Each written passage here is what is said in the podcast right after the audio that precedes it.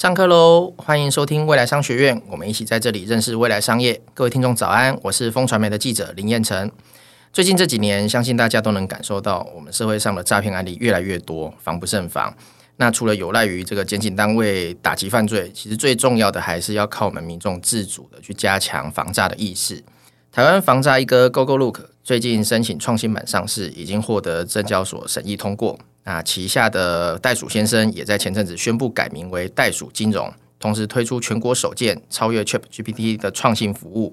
我们今天很荣幸能够邀请到袋鼠金融的行销总监刘俊霖 Willis 来到现场和我们聊聊，他们最近在我们的这个金融生态观察到什么样的新的趋势。Willis 早安，彦成早安，各位听众早安。呃，袋鼠金融这个名字听起来很可爱，而且很有记忆点。那只是说有一些听众可能还不太认识你们，反而是对另外一个产品 Whoscall 比较熟悉。那可不可以先请 Willis 帮我们简单介绍一下你们袋鼠金融的主要业务是什么？那我我观察到你们之前袋鼠先生那个袋是贷款的贷，那你们现在改名之后就真的是变成袋鼠的那个袋，是这个中间的差别跟转折是什么呢？好，呃，谢谢彦成。对，其实一开始我们在呃做袋鼠先生，现在叫袋鼠金融了。那一开始的时候，的确是呃 focus 在贷款的贷。但为什么一开始进经营这个项目，其实跟 Whoscall 一开始的宗旨也是很有关系。因为在二零二零年的时候，我们刚好呃 Coffee 嘛，Coffee 出来了之后，其实呃虽然台湾刚开始没有受太大影响，但是对于老百姓的生活，其实有一点点开始进行改变了。那那个时候，包含观光啊等等的，我们看到很多的产业，其实在那个时候，呃，是生活的很不好的。那当然，呃，当生活也不好，贷款的情况就会大幅增加。所以我们那个时候是有从大数据这边发现到，呃，贷款的这样子的数据的成长。对，那呃，成长就算了，但我们那时候还发现了一个非常恶劣的一个呃诈骗状况，是你明明要贷款，然后对方诈骗说，呃，你现在呃你要先去银行先去贷一个钱，然后把那个钱转给我，让我证明你是有贷这个钱的能力，然后我才会给你。更多的钱就。想不到，真的很多的民众就被骗了，然后变成说我本来就缺钱，我要贷款，然后我还因为这样子的诈骗，然后受到更大的一个欺骗，然后得到更大的一个财务损失，这样。所以那个时候，呃，我们的创办人就希望能够先针对贷款的这一这一个段落，去跟民众去进行教育，让民众知道到底正常的一个贷款你会经经历过哪些过程，然后哪一些情况是根本不必要的，不可能发生的。所以那个时候我们还有真人客服，就是为了要回应这样子的。一个需求就是免免于让大家上当受骗这样。对对对，因为我们 Whoscall 的过往经历就是，呃，永远防不胜防。你你今天的任何一个举措，任何一个说辞，可能明天对方可能就利用你这个说辞，然后把这个东西变成另外一套。那最好的方式就是我们真的有人可以呃，针对每一套每一套的说法去进行拆解，然后去协助民众去进行了解。所以呃，真人客服是我们在一开始进行的时候就在经营的。嗯，那我们当时也有一个使命。就是我们希望能够变成一个 Chatbot，那个时候还没有 ChatGPT，但我们那个时候就希望有一个 Chatbot 能够协助民众去自然或者是自动的进行辨认。嗯，对，那很高兴的就是经过这几年下来，我们终于渐渐成型了我们这一套的体系。是，那我们也渐渐的从原本只有贷款，然后变成呃更多的金融商品的知识可以分享给大家。所以为什么在今年的时候，呃，我们今年把袋鼠的袋原本从贷款的那个袋字改成真正的袋鼠的袋子，是，然后推出袋鼠金融，然后来跟大家做见面。那我们民众一般民众可以从你们这边得到哪一些服务？呃，我觉得从呃整个金融商品的了解可以分成三个期。那第一期当然就是你完全不知道嘛，你甚至于你根本不知道说你现在需要的是这个金融商品，就完全是个小白这样。对，完全是个小白。那这个时候你可能就要进行一个探索。那这个探索的阶段，其实我们就提供了现在目前袋鼠金融里面有大概五百六百篇文章。那这些文章内容其实就是做金融知识的布局，让你一步一步的去了解，可能在哪一个环节你需要了解更多，可能在哪一个金融知识上面你可能需要跟你的金融商品去做一些验证。是对。那这部分的话是呃前期。那到了中期，你要准备做，不管你要办卡，或者是你要办贷款，那你可能要先去了解你这个商品办下来之后可能会长什么样子。嗯，比如说，很多人经常来问的就是啊，我要去做贷款啊，但是我不知道我能贷多少钱，嗯，或者是我不知道我拿到利率会是多少。条件对，银行全部都乱给。比如说，有时候银行跟你讲说是零点一趴或几趴，但相信这都跟你之后拿到利率是 天壤之别。所以在这边，我们有一些试算的工具，我们有一些呃表格，帮助帮助大家去呃先把你的条件输入进去。然后你就可以大概了解说，哦，如果是这样子的话，我每个月要还多少钱？嗯，那我现在目前经济能力，我能不能够负担这样子一个还款的一个一个呃金额？这样子是是对。那到了后期，我们其实跟很多的银行，你真的要做申办的，那呃，我们协助银行去了解他们的民众，然后呃，针对他们的民众去办有很多的独家好礼。嗯、那我们也打破了很多人都觉得说，呃，银行给的手刷礼都是没有用的 的东西，但我们也尽量的提供了很多从不同不一样的一些赠品跟礼物，能够给大家去认识这个金融商品。是，那您刚才有提到你们有累积五六百篇的文章，这个文章指的是譬如说像什么懒人包这些知识性的文章吗？呃，浅中呃深都有，就是比较浅的，就是有点像 wiki 了，就是做一个一个的名词解释。是呃，因为在很多的条款里面，比如说我们今天去贷款，然后里面其实银行有很多的条款，其实你不大能够理解的，甚至你在申办的时候，银行经常会讲 APR。到底什么是 APR？然后它怎么被计算的？其实民众也不是真的很了解，所以比较浅的这个部分呢，是针对银行的专有名词的一个解释。是那比较中的部分，当然就比如说像是，哎，我去日本应该要用哪一张卡啦？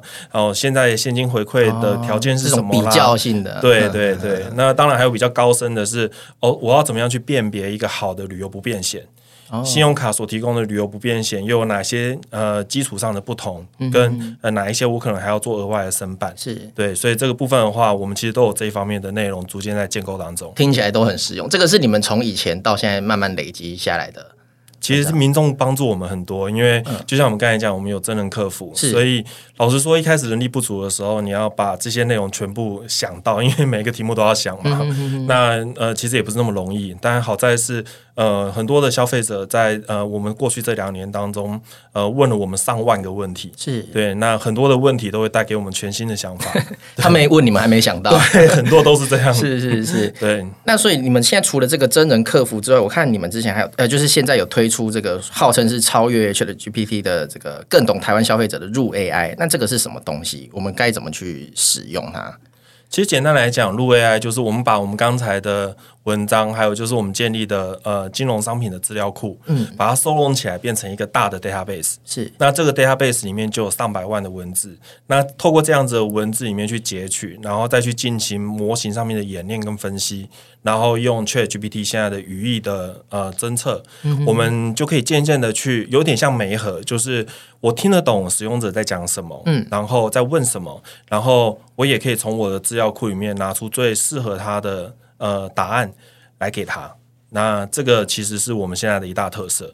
之所以跟别人比较不一样的是，因为现在 ChatGPT 它的资料库是广泛的，嗯，对，所以它其实没有办法从那么海量的资料里面招捞捞出最具体的内容。嗯，再怎么样回答，一定都有错。是，可是问题是啊，金融商品你其实你的容错率很低。哦，那个差一个字就差。对，有的时候可能一趴两趴，你对于整个整个使用者的使用体验来讲，就会差非常多。嗯，那我们一直也都在思考说，我们一开始也在挣扎说，哎。我们是不是把我们的资料库当做补助、当做辅助就好？然后，呃，还是以大的资料库为主？但我们发现这样子的错误率真的太高了，所以我们最后还是收拢到我们自己的建构的那个资料库，然后让呃 ChatGPT 语义侦测完了之后，回到我们的资料库里面去抓答案。所以，为什么我们会比较理解台湾的消费者？然后，我们也可以针对台湾的消费者来回答他们的金融问题。嗯，有具体的例子可以让我们分享一下吗？可以啊，没问题。像最近呃要缴税了嘛，哈，五月五月要缴税。对，那其实，在台湾最近一两年缴税最夯的一个选项，因为其实政府也在推广，就是第一个是手机缴税，第二手机缴税里面你就不免的就一定会有，比如说你要开始使用行动支付啊。那台湾的行动支付又非常的特别，台湾的行动支付除了有台湾 Pay 之外，还有像是接口啊，还有像是 Line Pay 啊等等的内容。那你今天如果只是单纯的去问 ChatGPT 说，哎，我今年要要缴税了，请问我有什么行动支付或者第三方支付可以选？嗯，那马上 PayPal 啦、支付宝啦 就跑出来，全都跳出来，对，它就会跑出来。是那这个想想必就一定不会是台湾人自己要的一个优惠内容。嗯对，但是在我们家，你如果问这个问题，那其实我们就可以列得很清楚给你，就是台湾 Pay 现在的优惠是什么，然后现在的 Line Pay 的优惠又是什么？是。那这样子的话，我们才可以真正的帮助。使用者来回答他们要的问题，那你们要怎么去验证你们这个资料库的准确性？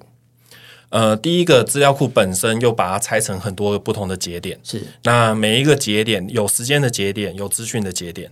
对，那时间的节点就是呃，因为资料库建立，像现在也已经两年了。嗯，其实老实说，你拿两年前的文章拿来回答使用者，相信除非他在问名词啦，比如说他问什么是 APR，那你两年前可能现在还可以用。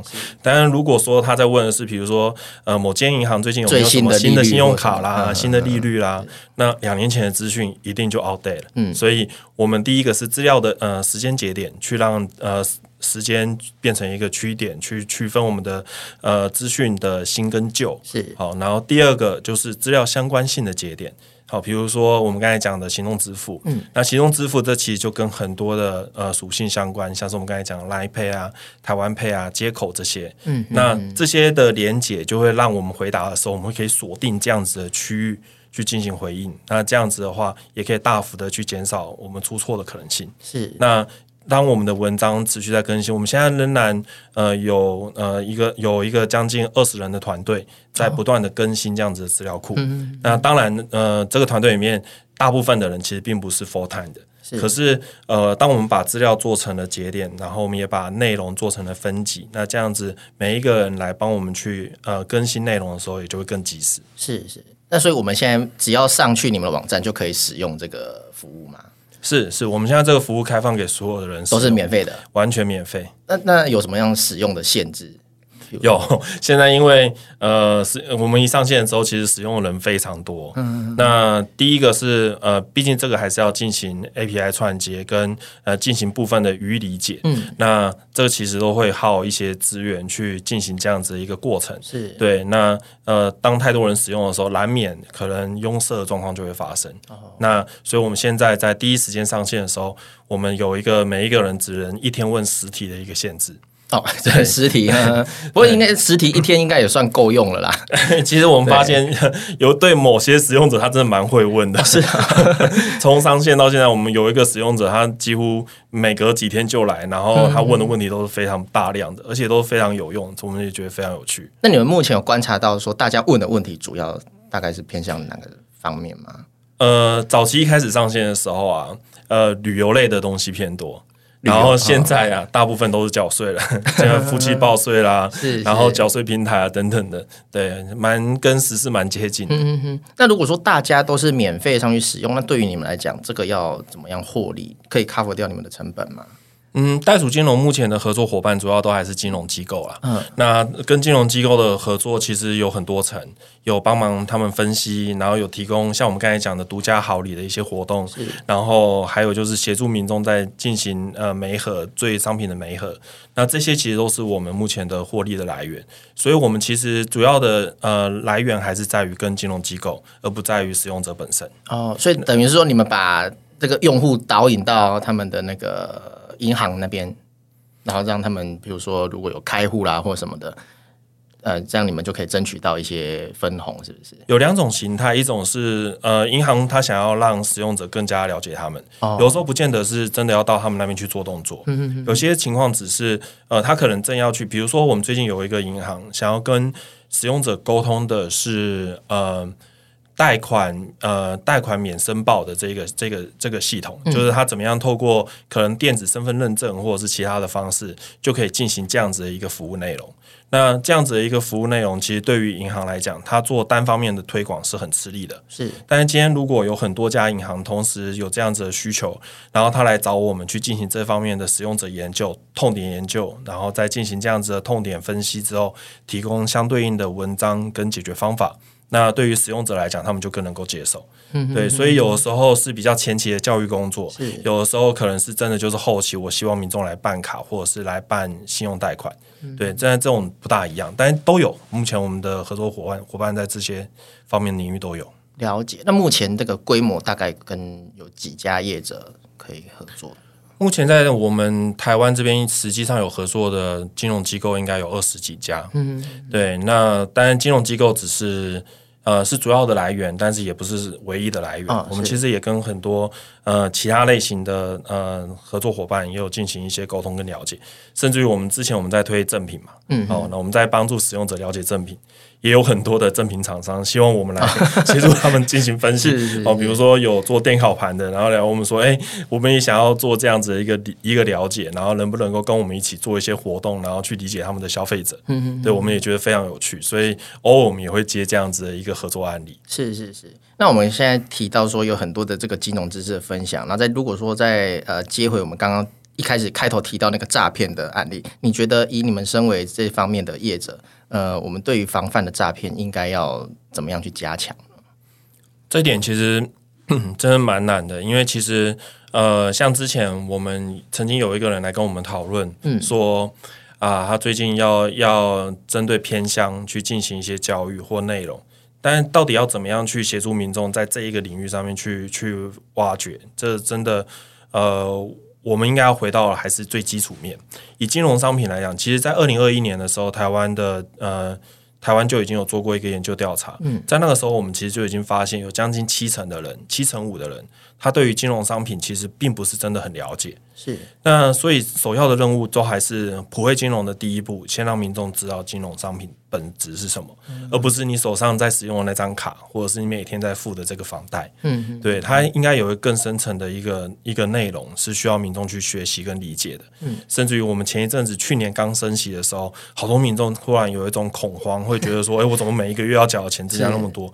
他们完全没有去想到这样子的连结是跟升息有关的。嗯，对，所以这其实也是我们的呃过程里面，我们要持续不断的去进行教育的。是是是，所以就是说，呃，我们要。从先从第一个主那个普惠金融开始做起，然后提升大家的那个意识。您刚才提到七十五趴这个数字，我觉得是蛮高的，真的。他们的回答是说，对于金融知识不够理解，还是怎么样？就是他们对于金融商品不甚熟悉。哦，不是很熟悉。对。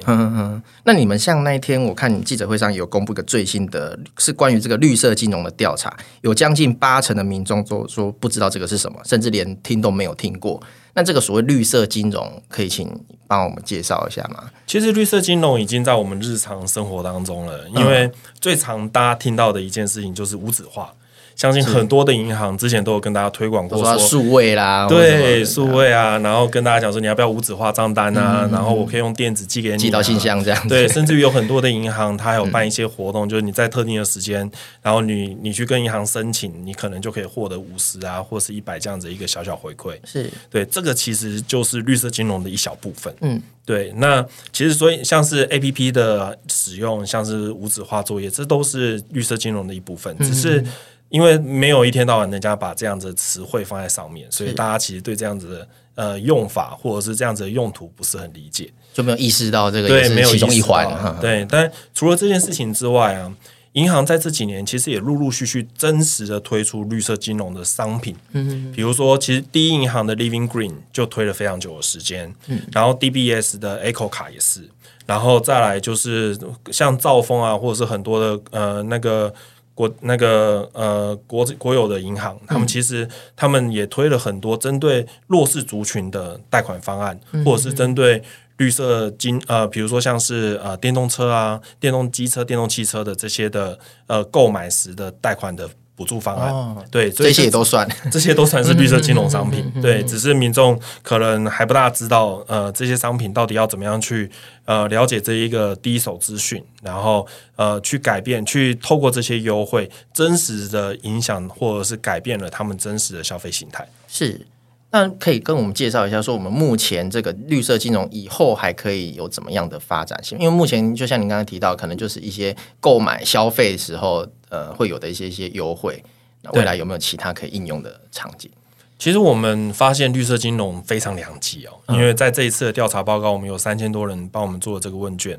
那我们发现，其中有两成六的民众是表示说，哎，他们觉得绿色金融是个亮点，就是我们前面有进行一小段的教育，然后让他知道有哪些商品是相关的。是。那接下来我们问他说，如果说不看优惠，不看回馈，你会不会对绿色金融有兴趣？这些商品有兴趣？两成六的人觉得有兴趣。